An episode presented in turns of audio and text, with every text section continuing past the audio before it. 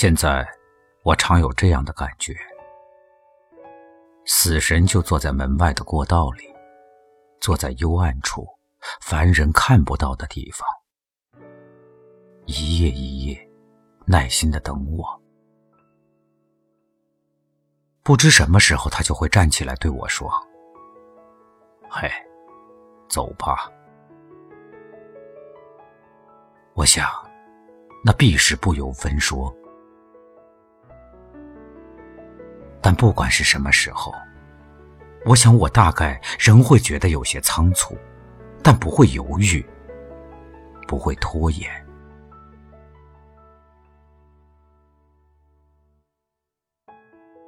轻轻的我走了，正如我轻轻的来。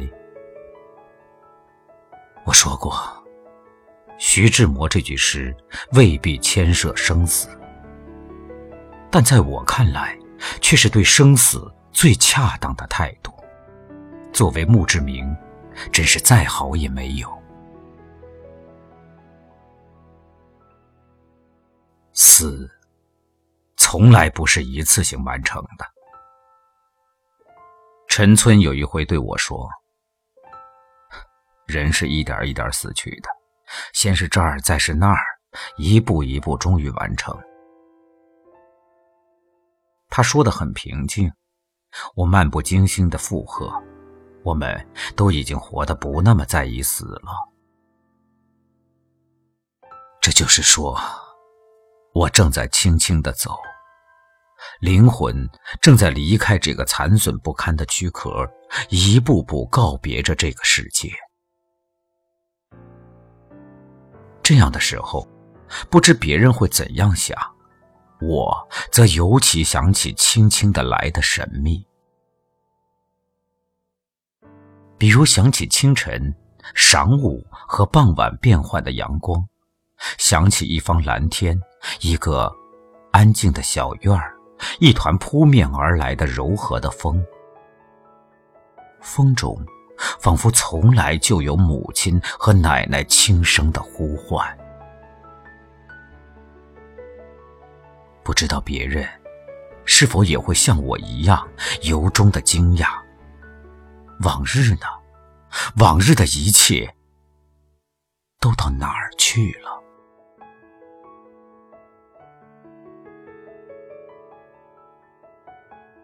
生命的开端最是玄妙。完全的无中生有，好没影儿的，忽然你就进入一种情况，一种情况引起另一种情况，顺理成章，天衣无缝，一来二去便连接出一个现实世界，真的很像电影。虚无的银幕上，比如说，忽然就有了一个蹲在草丛里玩耍的孩子。太阳照耀着他，照耀着远山、近树和草丛中的一条小路。然后孩子玩腻了，沿小路蹒跚地往回走，于是又引出小路尽头的一座房子，门前正在张望他的母亲，埋头于烟斗或报纸的父亲，引出一个家，随后引出一个世界。孩子只是跟随这一系列情况走，有些一闪即逝，有些便成为不可更改的历史，以及不可更改的历史的原因。这样，终于有一天，孩子会想起开端的玄妙。无缘无故，正如先哲所言，人是被抛到这个世界上来的。其实，说好没影儿的，忽然你就进入了一种情况，和人是被抛到这个世界上来的这两句话都有毛病。在进入情况之前，并没有你；在被抛到这个世界上来之前，也无所谓人。不过，这应该是哲学家研究的题目。对我而言。开端是北京的一个普通四合院我站在炕上，扶着窗台，透过玻璃看他。屋里有些昏暗，窗外阳光明媚。近处是一排绿油油的榆树矮墙。越过榆树矮墙，远处有两棵大枣树。枣树枯黑的枝条镶嵌进蓝天，枣树下是四周静静的窗廊。与世界最初的相见就是这样，简单，但印象深刻。复杂的世界尚在远方，或者，他就蹲在那安恬的时间四周窃笑。看一个幼稚的生命慢慢睁开眼睛，萌生着欲望。奶奶和母亲都说过：“你就出生在那儿。”其实，是出生在离那儿不远的一家医院。生我的时候，天降大雪。一天一宿罕见的大雪，路都埋了。奶奶抱着为我准备的铺盖，踏着雪走到医院，走到产房的窗沿下，在那儿站了半宿。天快亮时，才听见我轻轻的来了。母亲稍后才看见我来了，奶奶说。母亲为生了那么个丑东西伤心了好久。那时候，母亲年轻又漂亮。这件事儿，母亲后来闭口不谈，只说我来的时候一层黑皮儿包着骨头。她这样说的时候，已经流露着欣慰，看我渐渐长得像回事儿了。但，这一切都是真的吗？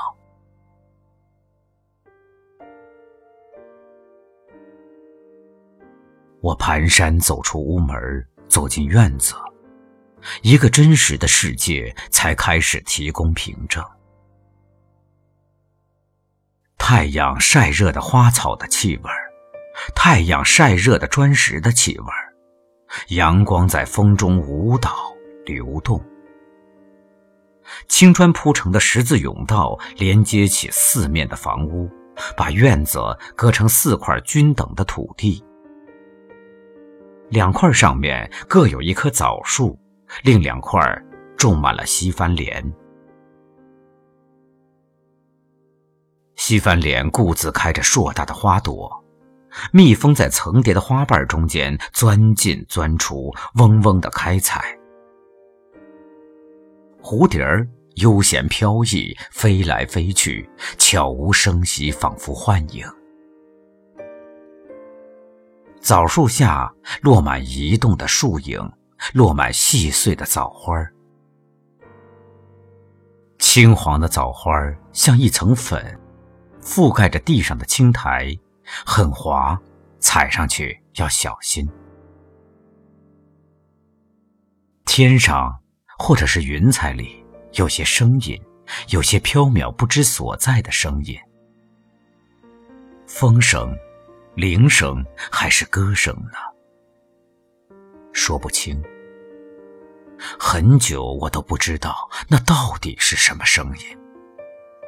但我一走到那块蓝天下面，就听见了它，甚至在襁褓中就已经听见它了。那声音清朗、欢欣、悠悠扬扬，不紧不慢。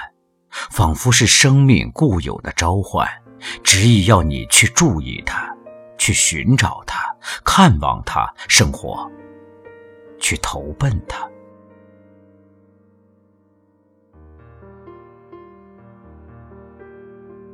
我迈过高高的门槛，艰难地走出院门。眼前是一条安静的小街，细长规整。两三个陌生的身影走过，走向东边的朝阳，走进西边的落日。东边和西边都不知通向哪里，都不知连接着什么，唯那美妙的声音不惊不谢，如风如流。我永远都看见那条小街，看见一个孩子站在门前的台阶上眺望。朝阳或者落日弄花了他的眼睛，浮起一群黑色的斑点。他闭上眼睛，有点怕，不知所措。很久，再睁开眼睛，啊，好了。世界又是一片光明。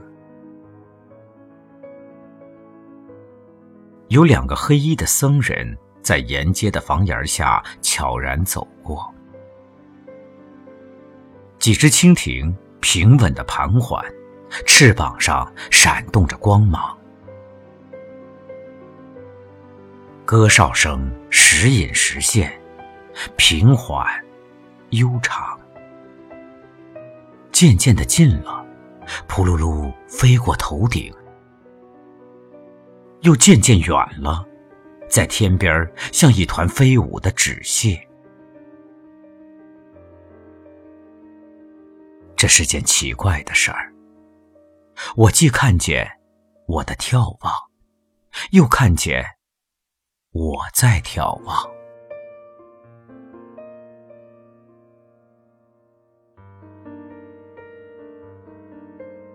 那时的情景，如今都到哪儿去了呢？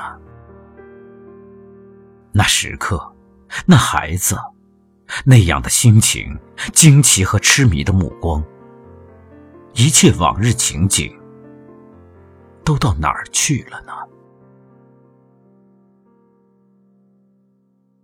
他们飘进了宇宙。是啊，飘去五十年了。但这是不是说，他们只不过飘离了此时此地？其实，他们依然存在呢。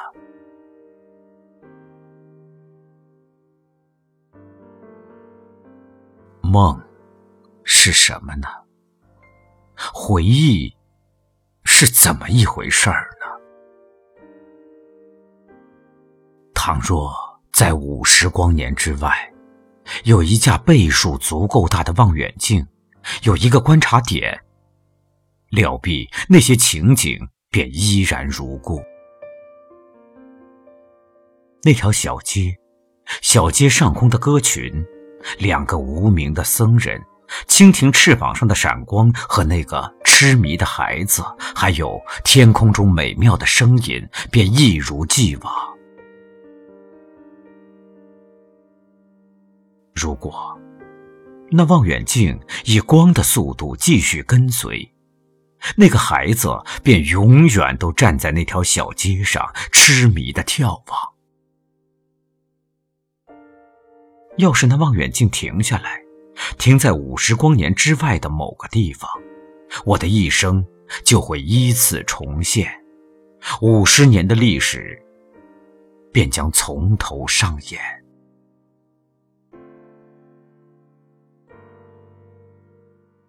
是神奇呀！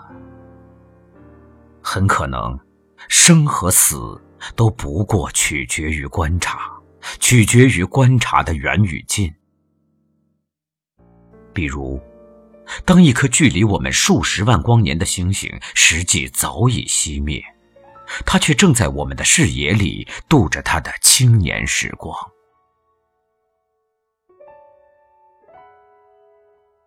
时间限制了我们，习惯限制了我们。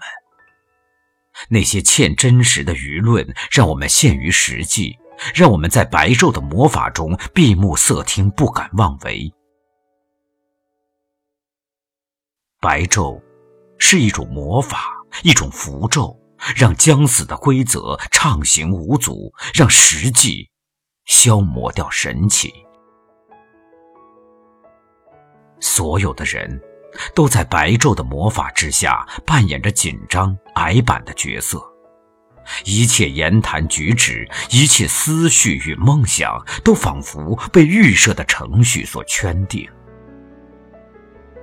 因而，我盼望夜晚，盼望黑夜，盼望寂静中自由的到来，甚至盼望站在死中去看生。